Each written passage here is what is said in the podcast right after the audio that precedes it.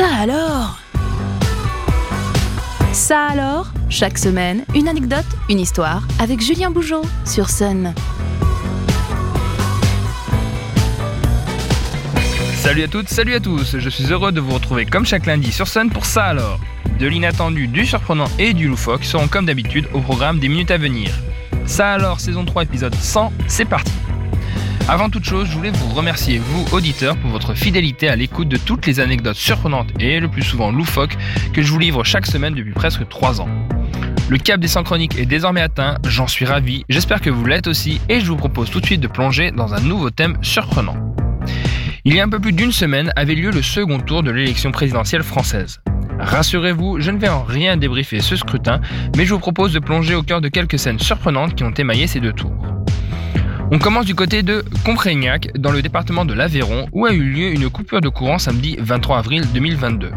Jusqu'ici, rien de fondamentalement anormal, si ce n'est que dimanche 24 avril, à l'occasion du second tour, l'électricité n'avait toujours pas été rétablie. Résultat des courses, un cierge trônait à proximité de l'urne et de la liste d'émargement. De quoi sans doute se faire un avis éclairé pour les citoyens de ce petit village. À présent, on se dirige un peu plus au sud en Corse, plus précisément dans le petit village d'Alzi, où a dû se dérouler le dépouillement le plus court de France.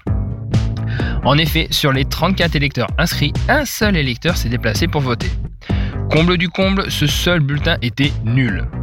Espoir, l'abstention aura peut-être toutes les chances d'être plus faible à l'occasion d'un prochain scrutin. Vous l'aurez compris, cette élection présidentielle n'a pas été tout à fait la plus habituelle qui soit. Bien que pas moins de 12 candidats étaient sur la ligne de départ avec en point de mire le palais de l'Élysée, les électeurs ont une fois encore fait preuve de beaucoup de facéties dans leur choix. Ainsi, nombre d'électeurs n'ont pas hésité à confectionner leur propre bulletin de vote, ce qui au demeurant est tout à fait légal. Je vous propose de découvrir quelques-unes des personnalités ayant récolté des suffrages. Il est à noter que ces bulletins fantaisistes avec des noms de personnalités demeurent comptabilisés dans la catégorie vote nul. Ainsi, les noms de Coluche ou encore de Michel Drucker ont été retrouvés dans des enveloppes à Château-Gontier en Mayenne. On peut trouver ces votes un peu datés, mais que penser du vote en faveur de Marguerite Duras comptabilisé dans l'Isère? Plus actuel, on dénombre un bulletin de vote au nom de Vladimir Poutine déposé dans le 15e arrondissement, tandis qu'une voix a été exprimée en faveur de Volodymyr Zelensky à Tassin la demi-lune. Dans un registre beaucoup plus léger, on se rendra compte que les footballeurs ont la cote du côté de l'électorat, puisque des bulletins de vote au nom de Zinedine Zidane ou encore Karim Benzema ont fait leur apparition furtive dans les urnes. Mais dans le registre du football comme ailleurs visiblement, l'avant-centre du PSG Kylian Mbappé rafle tous les suffrages. L'histoire se passe du côté de Talonnais, une petite commune de Doubs, où le footballeur a comptabilisé 10 voix sur les 298 personnes votantes, soit un score, s'il avait été candidat, de 3,35%. Et visiblement, le coup était mûrement pensé puisque les bulletins utilisés étaient au format réglementaire et imprimé. Et ironie dans l'insolite, le village en question ne dispose d'aucun terrain de football ni même de club dédié à ce sport.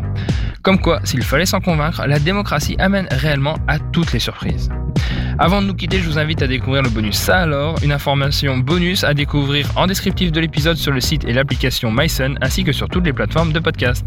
J'espère que ce nouvel épisode de Ça alors aura comblé une curiosité insoupçonnée en vous. Je vous dis à la semaine prochaine sur Sun et tous les jours sur Facebook pour une dose de culture inattendue.